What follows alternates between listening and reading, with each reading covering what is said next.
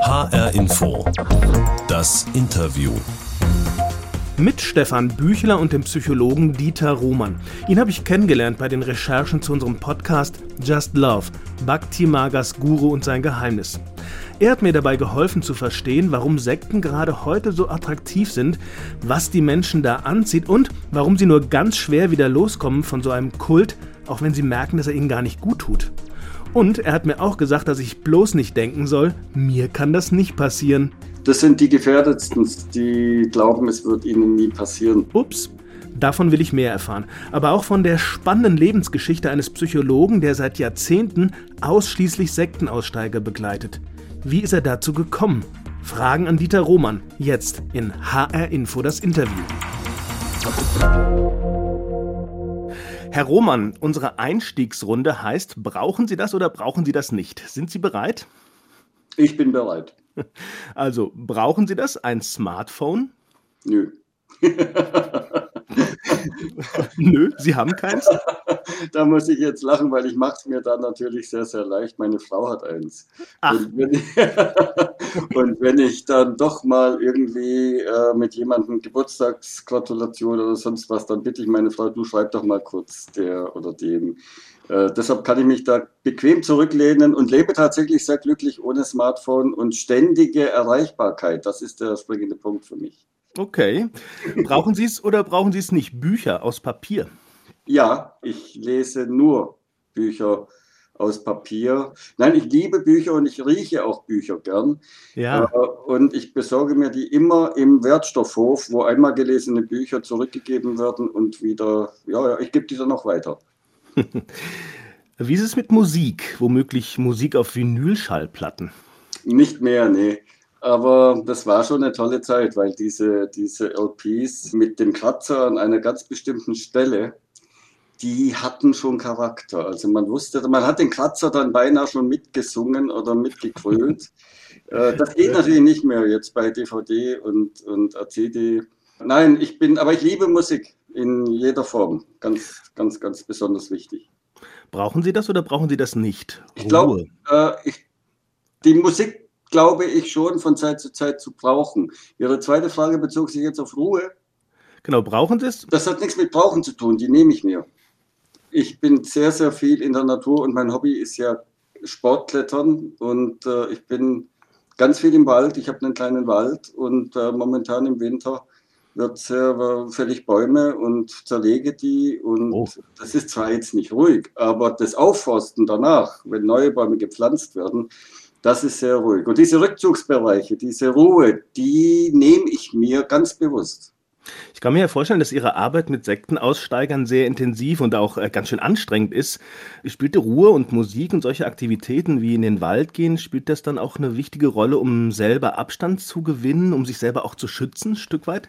Also schützen weiß ich nicht, aber es ist ein wunderbarer Ausgleich für die eigene Psychohygiene. Natürlich die Arbeit mit Aussteigerinnen liebe ich nach wie vor nach all den Jahren sehr. Aber dennoch ist es wichtig, die Dinge auch nicht mit nach Hause zu nehmen. Also ja. es gibt da schon noch ein Leben neben dem Arbeitsleben, äh, beziehungsweise ich bin da sehr vorsichtig, ich möchte das eigentlich nie so trennen. Äh, Arbeitszeit und Freizeit sind immer Lebenszeit. Dieter Roman bei HR Info das Interview und ich würde gerne ein bisschen besser verstehen, was Sie eigentlich da machen. Verkürzt gesagt kann man ja sagen, Sie beraten Sektenaussteiger. Ja, vielleicht fangen wir mal so an. Wer kommt da zu Ihnen eigentlich? Ich berate, äh, begleite, ist mir lieber, äh, Sektenaussteiger. Das ist ein Drittel meiner Klienten. Das zweite Drittel sind Angehörige, also Familienmitglieder eines Kult, eines Sektenmitglieds. Und da sind auch häufig immer mal wieder Leute dabei, die sind mit einem Fuß noch in ihrer sogenannten Sekte und mit einem draußen und suchen händeringend nach Antworten für das, was sie erlebt haben. Ich habe die Erfahrung machen können, dass Kultmitglieder und Kultaussteiger noch keine Worte haben für das, was ihnen widerfahren ist. Und diese Wortfindung, Begrifflichkeits Findung und Deutung dessen, was passiert ist, das ist ein großer, ein großer Bereich meiner, meiner Tätigkeit seit annähernd 40 Jahren jetzt. Keine Worte für das, was Ihnen passiert ist, das finde ich ja spannend. Sind die dann ja, im, im, im, im wirklich im, im Wortsinne sprachlos und können es gar nicht ausdrücken, was sie gerade bewegt, wenn die dann bei Ihnen sind? Im Prinzip ist das mit das Wort, das Sie da gewählt haben, Sprachlosigkeit sehr gut. Sie können umschreiben, was Ihnen geschehen ist, weil eine Kultmitgliedschaft, das ist vielleicht wichtig zu begreifen, zu verstehen, hat selten etwas mit Ratio zu tun, mit Intellekt, mit logisch rationalen Entscheidungen, sondern eine Kultmitgliedschaft, Sektmitgliedschaft hat ganz, ganz viel mit Emotionalität zu tun. Mhm. Und beschreiben Sie mal Liebe. Ich meine, äh, beschreiben Sie Ihrer Partnerin gegenüber mal oder Ihrem Partner äh, Liebe. Wie, wie fühlt sich das an? Also beschreiben Sie einem blinden Menschen die Farbe Rot. Hm. Schwierig, schwierig. Also es geht darum, äh, das Geschehene verstehen, und verarbeiten zu lernen und dadurch dann auch in die eigene Biografie einzubauen es nicht als Fremdkörper mitzuschleppen bis zum Ende der Tage in Form eines, mein Gott, was ist mir da passiert mit meiner Sektenmitgliedschaft, sondern zu verstehen, zu lernen, das war auch ein Teil meines Lebens, das nehme ich mit und vielleicht kann ich es sogar fruchtbar machen, diese Erfahrung. Also diese Wort, äh, diese Schwierigkeit, das in Sprache zu fassen, was passiert ist, ist ein Punkt. Aber ich kann mir vorstellen, da gibt es mit Sicherheit bei diesen Menschen auch eine große Verunsicherung, oder? Ja, eine große Verunsicherung, die sich sehr schön ausdrücken lässt durch diese kleine Formel nicht mehr noch nicht.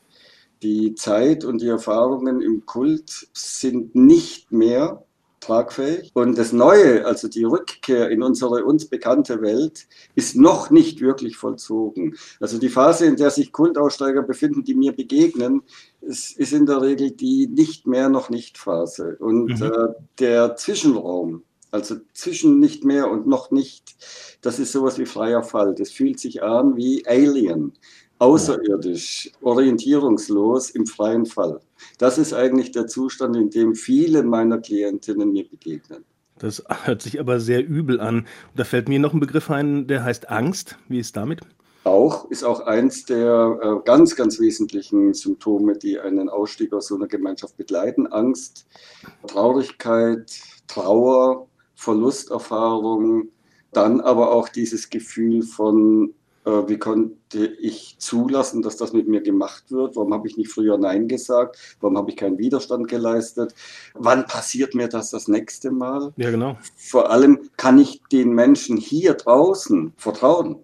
Wem kann ich meine Geschichte erzählen? Mich versteht auch keiner. Das ist das mit der Sprachlosigkeit wieder. Kultaussteiger haben immer das Gefühl, äh, ich brauche davon gar nicht berichten, weil niemand kann das wirklich verstehen, was ich erlebt habe. Ja, ich kann mir auch vorstellen, dass, dass Angst eine Rolle dann spielt, wenn man zum Beispiel einem gottgleichen Guru geglaubt hat, ihm gefolgt ist, dann hat er ja auch in meinem Kopf eine, eine Riesenmacht. Der könnte mich ja auch immer noch verfolgen, oder? Ist, spielt das eine Rolle? Ja, Autorität. Äh, ich habe ja meine Interpretations- und Deutungshoheit über Ereignisse im Alltag das, und über mich selbst und das Leben tatsächlich einer mir fremden Person übergeben, in dem Fall dem Guru. Das heißt, ich habe dem so viel Macht über mich eingeräumt, wie man das eigentlich niemals tun sollte, auch nicht in einer ganz normalen Beziehung, niemals. Im Englischen gibt es eine, eine, Aussteigerin, die ein Buch geschrieben hat und das, der Titel drückt es wirklich schön aus, Take Back Your Life. Hol dir dein Leben zurück. Ja. Das ist natürlich angstbesetzt, weil das hat in hohem Maße natürlich auch zu tun mit Selbstvertrauen. Mein, ich habe mich belügen, betrügen lassen, bin einer Illusion aufgesessen. Kann ich mir als Person eigentlich noch vertrauen? Das sind so die Prozesse, die ich in meiner Arbeit dann auch intensiv begleite. Das hört sich nach einem sehr schweren Weg an, den die Menschen da gehen müssen, aber wenn sie es dann wirklich schaffen, wenn sie sich lösen können von so einer Sekte, können die überhaupt noch zurück in ihr altes Leben? Ist das noch da? Gibt es da ja, Menschen, die auf Sie warten. Wie erleben Sie das? Ich hoffe, dass es da Menschen gibt, die auf die gewartet haben. Ich mag dieses Bild sehr gern, das ich Angehörigen manchmal näher bringe. Zünden Sie symbolisch im Fenster eine Kerze für den Menschen an, damit er den Weg nach Hause wiederfindet. Ich empfehle und rate Angehörigen, Familienangehörigen immer, dass sie Brücken bauen sollen und den Prozess der Sektenmitgliedschaft begleiten sollen. Nicht dagegen arbeiten, sondern mitgehen, soweit sie können und immer dazu beitragen, dass das Kultmitglied am Tag X, wenn es aussteigt, sein Gesicht nicht verliert und seine Würde. Der Psychologe Dieter Roman ist zu Gast bei mir in HR Info das Interview. Er arbeitet mit Menschen, die aus Sekten aussteigen und hilft ihnen zu verstehen, was da mit ihnen passiert ist. Und dass Dieter Roman so eine große Kompetenz in Sachen Sektenaussteiger hat, das liegt auch an seiner eigenen, an seiner persönlichen Geschichte. Und damit sind wir jetzt bei der HR Info Interview Box. Und ja, klar, weil wir immer noch Corona haben und immer noch nicht zusammen in einem Studio sitzen können, habe ich Ihnen, Herr Roman, ja virtuell zwei Bilder reingelegt, also geschickt per E-Mail. Wollen Sie mal beschreiben, was Sie da sehen und was Ihnen da beim Angucken in den Sinn kommt? ich musste lachen. ich musste lachen, weil der Sepia-Effekt auf diesen Bildern, äh, die, den fand ich sehr interessant, hat bei mir natürlich sofort ausgelöst, meine Erinnerung, ui, die habe ich auch diese Fotos mit diesem Sepia-Effekt aus meiner Zeit in Goa, Indien. Aha, das ist schon mal ein Stichwort. Goa, Indien, ist das das, ja? Das ist Goa, genau. Weil einer dieser, des Fotos, wo da mehr Menschen drauf waren, das ist der Flohmarkt in Anjuna in Goa, der jeden Mittwoch, glaube ich, stattgefunden hat. Und eine dieser Personen kenne ich sogar persönlich recht gut. Ist nicht wahr? Ja, ja, es war. Und äh, ich habe ja zweieinhalb Jahre in Goa gelebt und ein Projekt mit aufgebaut dort für westliche Aussteiger. Und insgesamt habe ich äh, Stop and Go äh, vier Jahre in Indien gelebt. Auf Ihre Frage, diese beiden Bilder haben bei mir sehr wohl einen Impuls ausgelöst. Das war sowas wie Sinnsuche, Sinn, Lebenssinn, äh, möglichst auf jede Frage eine Antwort bekommen. Und ganz wichtig, eine wichtige Alternative zu dem bestehenden, in dem ich zur Welt gekommen bin. Also jetzt in Baden-Württemberg äh, aufzuwachsen äh, mit der Erwartung, wie jeder andere Mensch auch, Lehre, Ausbildung, Freundin, Ehe, äh, Beruf, Haus, Auto, äh, Urlaub aus. Hm. Warum ich das jetzt so plakativ beschreibe, das ist übrigens auch der Gedanke oder die Intention vieler, die in eine sogenannte Sekte gehen, ist das alles? Soll das das Leben sein oder gibt es darüber hinaus noch mehr? Also dieser Aufbruch ins Unbekannte, da muss noch mehr versteckt sein hinter diesem Vorhang. Das hat auch bei mir dieses Bild, diese beiden Bilder ausgelöst. Und es war eine schöne Zeit. Ich habe viel gelernt damals. Aber dahin gekommen sind Sie ja, glaube ich, nicht, weil Sie Sektenaussteigern helfen wollten, sondern weil Sie selber ja in einer Sekte waren damals, ne? Ganz genau. Ich kam in Baden-Württemberg tatsächlich in den Ende der 70er Jahre, 79, 80, zu den Children of God, den Kindern Gottes, Familie der Liebe und äh, war dann insgesamt sieben Monate Teil dieser Gemeinschaft und das zu 100 Prozent mit Haut und Haaren. Ich habe mhm. meine Lehre abgebrochen. Ich hätte noch ein halbes Jahr gehabt, dann hätte ich den Abschluss gehabt. Aber ich habe bin aufgebrochen hinsichtlich, die Welt wird untergehen. Wir müssen jetzt so viele Seelen und Menschen retten wie möglich. Äh, und wenn Jesus wiederkommt, dann werden wir mit ihm zusammen regieren. Also ein ziemlicher Schwachsinn. Aber damals war das für mich nicht Schwachsinn, sondern die, die einzige Wirklichkeit und Wahrheit, die sich für mich lohnte, dass ich mich da mit meinem gesamten Leben einsetze. Also ich habe damals auch meine, zurück zu den Schallplatten, meine ganze Schallplattensammlung verkauft, alle meine Bücher, ja. ganz viel von Hermann Hesse auf dem Flohmarkt, um das Ticket nach Kathmandu zu bekommen, in Nepal, wo meine Kolonie der Kinder Gottes tatsächlich äh, die Monate darauf den Auftrag von der Weltleitung der Kinder Gottes in Zürich hatte, westliche Hippies in äh, Nepal zu missionieren. Mhm. Wobei das eine Lüge war, denn gelockt wurde ich mit dem, mit dem Hinweis, fahr nach Kathmandu, Nepal und wir versorgen dort die nepalesischen Bergbauern, die mit medizinischen äh, Verbänden und Desinfektion und so. Das war eine, die erste Lüge schon. Okay, aber wenn Sie jetzt mal so zurückgucken, die Zeit in Nepal und dann später auch in Indien, in Goa, an diesen wunderschönen Stränden zusammen mit diesen ganzen verrückten Leuten, mit diesen Hippies, äh, war das alles nur schrecklich oder war das auch ein großes Abenteuer, eine gute Zeit? Also die, ähm, die Monate bei den Kindern Gottes war sehr, sehr berauschend und äh, wie jede Kultmitgliedschaft. Menschen, die sich aufgemacht haben zu einer neuen Wahrheit und Wirklichkeit, sind stark euphorisiert. Das ging mir damals genauso. Ich hatte das Gefühl zu schweben, einen Meter über dem Boden, wie so ein ätherisches Wesen, im Gepäck die einzige Wahrheit, diese Welt zu retten. Sie müssen sich das vorstellen. Man bricht ja auf, nicht nur ein bisschen da was machen, dort was machen, sondern man, man, man hat ja den Anspruch, die ganze Welt zu retten. Hm. Das ist sehr berauschend. Das hält allerdings nicht an. Der Sektenalltag ist sehr, sehr hart und gar nicht schön in jedem Kult. Aber bis dahin hat man schon so viele Brücken nach hinten abgebrochen, dass man nicht mit Leichtigkeit wieder zurück kann in sein altes Leben. Ah, das ist also so eine Mechanik, warum die Leute dann tatsächlich da bleiben. Eine Erklärung.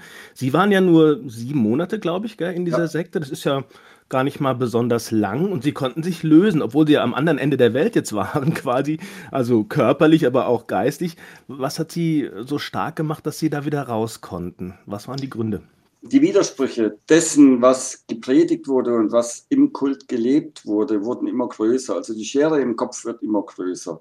Es ist immer seltener überbrückbar, Teil der Gemeinschaft sein zu können, mit dem großen Ziel, die Welt zu retten und alles andere. Und auf der anderen Seite aber zu sehen, äh, der Alltag sieht ganz, ganz anders aus. Da wird auch gelogen, geflunkert und äh, die Spielregeln für die Leitung sind andere als die für das Fußvolk in der Gemeinschaft. Es mussten drei, vier sehr intensive kritische Ereignisse stattfinden, bevor ich die Kinder Gottes verlassen konnte. Also es genügte nicht nur ein oder zwei Widersprüche, die stark, wirklich stark sich ausgewirkt haben, sondern ich brauchte tatsächlich vier. Ereignisse und dann bin ich mit wahnsinnig schlechtem Gewissen tatsächlich auch gegangen und habe dann sieben Monate im Dschungel in der Bambushütte gelebt mit Albträumen zum Teil und hatte keine Antworten auf meine Verzweiflung und Fragen. Bin ich jetzt verloren für alle Zeiten? Bin ich an, bei den Kindern Gottes formuliert man das als Backslider. Du bist jetzt ein Zurückgefallener, zurück in die Hand Satans und des Systems. Und das fühlt sich nicht gut an, weil ich hatte noch keine Antworten für das, was mir widerfuhr. Okay, aber das heißt ja, Sie waren damals eigentlich in der gleichen Situation wie die Menschen, die heute zu Ihnen kommen. Ne? Genau. Mich interessiert jetzt nochmal, wie Sie das geworden sind, was Sie heute sind. Ähm, war das irgendwie da irgendwann klar, dass Sie Sektenaussteigern helfen wollen für den Rest Ihres Lebens? Waren Sie in dieser Bambushütte und haben irgendwann gesagt, so, zack, Eingebung, ich unterstütze jetzt Sektenaussteiger? Wie ist das gekommen? Ich weiß, Sie haben ja äh, später in Ihrem Leben noch ein Psychologiestudium abschließen können, als Sie wieder zurück in Deutschland waren. Und ich weiß, Sie haben auch schon in Indien damals ja auch bei so einem Hilfsprojekt mitgeholfen. Äh, das war ein Projekt, ein Reha-Projekt für westliche Aussteiger, die durch Drogen psychotisch wurden, die keinen Pass mehr hatten, kein Visum, keine Hoffnung, suizidgefährdet waren. Und okay. ein Teil der Klienten in diesem Haus waren desillusionierte Sinnsucher von Bhagwan in Pune, der Hare Krishna-Bewegung oder irgendeinem Ashram. Also nur ein Teil kam mit Sektenerfahrung. Der größte Teil waren Leute, die wirklich in großer Not waren, Aussteiger und nicht mehr wussten, äh, wie es in ihrem Leben weitergehen soll. Ich habe mich um diese Arbeit mit Kultaussteigern nie beworben, aber durch dieses Projekt in Goa bekam zwei Bundesverdienstkreuze damals, äh, wurde ziemlich anerkannt, es wurden Filme gemacht, Interviews gegeben, weil wir sehr viel Erfolg hatten. Als ich zurückkam nach Deutschland 1984, gab es eben auch schon ein paar Zeitungsartikel über mich, unter anderem in der Kronenzeitung in Österreich, in Wien. Und ähm, ich bekam einfach einen Anruf von einer Familie am Chiemsee.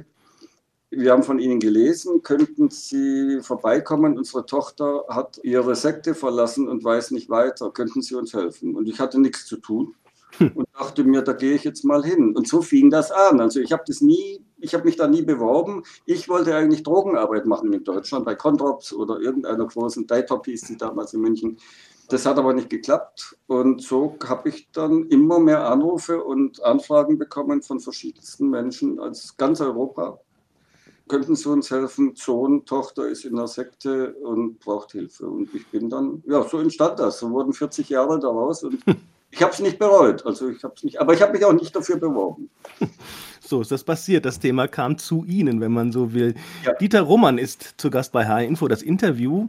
Und ich fand es gerade noch interessant, was Sie vorhin erzählt haben, was Sie persönlich damals so äh, ja, fasziniert hat an dieser Sekte Kinder Gottes.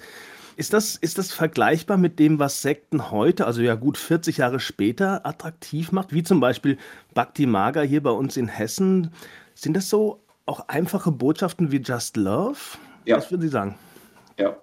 Es, ist, ähm, es sind so einfache Botschaften, wobei hier ein kleiner Unterschied besteht in diesen Gemeinschaften wie Bhakti Marga, den sogenannten Guru-Bewegungen, geht es natürlich sehr viel um Unterwerfung, äh, Surrender dem, dem Meister gegenüber, und es geht sehr viel darum, sich selbst zu optimieren, zu verbessern und zu einer Art eigener Erleuchtung zu kommen. Die Kinder Gottes wollen die ganze Welt retten. Bhakti Maga will nicht die ganze Welt retten. Also das ist nicht deren. Anspruch. Aber es ist natürlich von der, von der Gefühlsqualität sehr, sehr, sehr identisch. In beiden Fällen findet etwas sehr Unmoralisches statt. Glück wird zu einer käuflichen Ware gemacht. Und das finde ich sehr perfide und fies Menschen gegenüber, die verzweifelt Sinnfragen in ihrem Leben stellen und dann gesagt bekommen, du kannst permanentes Glück erreichen, wenn. Und jetzt ja. kommen die Spielregeln der Gemeinschaft. Wenn du das Richtige liest, isst, dich richtig kleidest, richtig meditierst, richtig betest, dann. Und wenn dir dieses Glück nicht zuteil wird, bist du selber schuld, aber niemals der Guru. Ist auch so ein bisschen so der Wunsch nach einer Wiederverzauberung meiner allzu rationalen, allzu kalten Welt. Ich finde das so einen starken Begriff Wiederverzauberung. Wenn Sie das nee, sehr gut, wirklich sehr, sehr schön formuliert haben Sie das. Ich habe das irgendwann mal äh, so formuliert, geben Sie ein Zauberstäbchen. Wir haben dieses Bedürfnis, jeder möchte ein bisschen zaubern und ich, ich übertrage das jetzt in die Alltagsrealität. Äh, Wir wollen alle das Gefühl subjektiver Kontrolle haben. Wir wollen alle das Gefühl haben, Dinge des Alltags, des Lebens kontrollieren zu können und die Regie über unseren Lebensfilm zu führen. Wir alle wollen das und der Anspruch ist auch vollkommen richtig. Nur um diese subjektive Kontrolle zu bekommen, sind wir häufig bereit, ziemlich viel Dummes auch zu machen. Hm. Und zu glauben vor allem. Aber wenn ich jetzt in eine Sekte gehe, wo es so einen Guru gibt, dann gebe ich doch die Kontrolle ab. Ganz genau. Ich gebe die Kontrolle ab aber äh, bekomme Erklärungsmöglichkeiten und Erklärungsebenen zur Verfügung gestellt, die mir vorher nicht zur Verfügung standen. Das heißt, bis dato, vor dem Kult, ist es mir nicht gelungen, das Gefühl von Selbstwirksamkeit zu haben, hm. dass ich im Leben wirklich mein Ding mache. Und jetzt gebe ich die Kontrolle an, die, an den Guru ab und über den Guru aber bekomme ich die Wahrheit, die Energie, das Licht. Und jetzt habe ich wieder Kontrolle. Das heißt, wenn es mir im Diesseits nicht gelingt, Erklärungen zu bekommen für das Bestehende, die mich wohlfühlen lassen, dann bemühe ich als Mensch sehr, sehr schnell das Jenseits, um irgendwie doch noch so einen Wohlfühlmodus zu erreichen. Wie ist das eigentlich, wenn ich, wenn ich Ihnen so zuhöre, dann denke ich mir immer, ah, mir könnte das nicht passieren. Ich ja. kann mir überhaupt nicht vorstellen, dass ich so viel äh, Kontrolle abgebe, dass ich mich so ausliefer, dass ich ja vielleicht auch mein ganzes Vermögen abgebe. Dafür bin ich viel zu rational, viel zu aufgeklärt. Kann man das sagen? Mir wird es nie passieren? Mhm. Das sind die Gefährdetsten, die glauben, es wird ihnen nie passieren. Ups. Sie müssen verstehen, wenn wir aus der Vogelperspektive eine Gruppe wie Bhakti Maga anschauen, dann sehen wir das Gesamtprodukt dieses, dieser Gruppe, dieses Organismus, könnte man beinahe sagen. Wenn, wenn ich Teil einer solchen Gemeinschaft werde, sehe ich immer nur einzelne Items. Ich sehe nie den Gesamtzusammenhang, der wird mir auch nie zuteil, der wird mir nicht gezeigt. Das heißt, ich werde nur häppchenweise gefüttert, bis ich voller Teil der Gemeinschaft bin und nicht mehr so leicht zurück kann, weil ich eben alle Brücken zurück ja. verbrannt habe oder, oder ja, zerstört habe. Aus der Außenperspektive sagt jeder Mensch, egal welchen Kult oder welche Sekte betreffend, wie kann man nur so doof sein, das zu glauben. Wenn ich aber auf der Ebene des Gehens bin, rein in so eine Gemeinschaft, sehe ich immer nur so viel, wie mir gerade gezeigt wird und so viel, wie ich gerade eben noch essen verdauen, internalisieren kann. Das Gesamtprodukt bleibt mir verborgen. Und wahrscheinlich spielt auch eine Rolle, dass das nicht über den Intellekt passiert, so diese, genau. sondern eher beim Bauch, ne? Es geht über die Emotionalität und ja. äh, das ist, was ich jetzt vorhin meinte, dass Glück eben zu einer käuflichen Ware gemacht wird. Es ist eben auch dieses Bedürfnis vieler Menschen. Sie haben das jetzt mit Verzauberung oder äh, ich mit Zauberstäbchen gesagt Esoteriker oder Menschen, die sich auf so einen Weg begeben, haben große Mühe damit, dass Dinge des Alltags keinen tieferen Sinn haben. Also es muss alles verzaubert, verklärt werden. Alles muss einen tieferen Sinn haben. Selbst wenn die Milch im Kühlschrank sauer wird, was hat mir das zu sagen? Da überzeichne ich jetzt natürlich ein bisschen, aber es, jedes Item hat Wirkung, Wesen, Tiefe und muss irgendeine tiefe Botschaft beinhalten, die nur mir zuteil wird.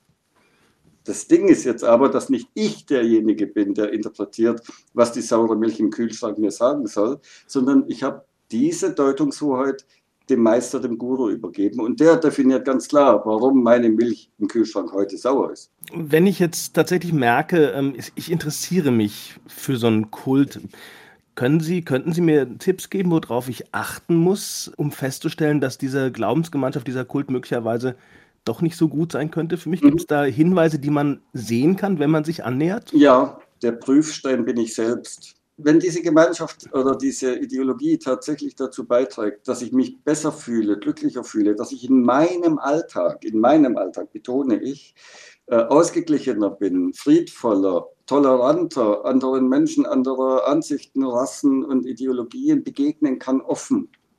Wenn ich wirklich auch, und das ist ein ganz wichtiger Punkt, Kultmitglieder haben nämlich keinen Humor, den haben sie verloren, äh, ist ein ganz interessantes Merkmal wenn ich humorvoll und noch mit einer gewissen Leichtigkeit durchs Leben gehen kann, dann kann das was Positives für mich sein. Der, der Haken für mich ist immer auch, was versprechen die und was muss ich tun, um dieses Heilsversprechen zu erreichen? Das ist ein ganz wichtiger Punkt. In einem Kult, in einer sogenannten Sekte stelle ich diese Fragen nicht weil ich bin immer der, der in der Bringschuld ist. Ich werde immer in der Bringschuld gehalten. Ich muss immer mehr tun, mehr beten, mehr denken, mehr, mehr fühlen. Und wenn alles, was negativ geschieht, vom Kult, von Guru mit mir in Verbindung gebracht wird als Mensch. Also du bist schuld, dass du nicht weiterkommst, dass mhm. du noch nicht die Erleuchtung gefunden hast. Dann sollten bei mir alle Lämpchen angehen und mich fragen, lasse ich weiter zu, dass ich den Traum eines mir fremden Menschen träume und warum gelingt es mir nicht, meine eigenen Träume zu träumen? Ja, ich glaube, es lohnt sich wirklich sehr genau drüber nachzudenken, ob man wirklich einsteigen will in so eine Sekte oder in so einen Kult, weil es ja wahnsinnig schwer ist, nachher davon wieder loszukommen. Das haben Sie uns ja am Anfang dieses Gesprächs sehr intensiv geschildert. Vielen Dank dafür, Dieter Roman, Psychologe, Berater und Helfer für Menschen, die loskommen wollen von einer Sekte. Und wenn Sie jetzt ein bisschen tiefer einsteigen wollen in das Thema Sekten oder ganz speziell die Sekte Bhakti Maga hier bei uns in Hessen, dann lohnt sich auch ein Blick in die ARD Audiothek, Spotify oder in Ihre Lieblingspodcast-App, denn da gibt es den Podcast Just Love, Bhakti Magas Guru und sein Geheimnis. Außerdem gibt es zu diesem Thema auch eine TV-Doku in der ARD Mediathek. Die heißt Just Love. Sektenaussteiger packen aus. Ich bin Stefan Büchler und ich sage, gucken und hören lohnt sich.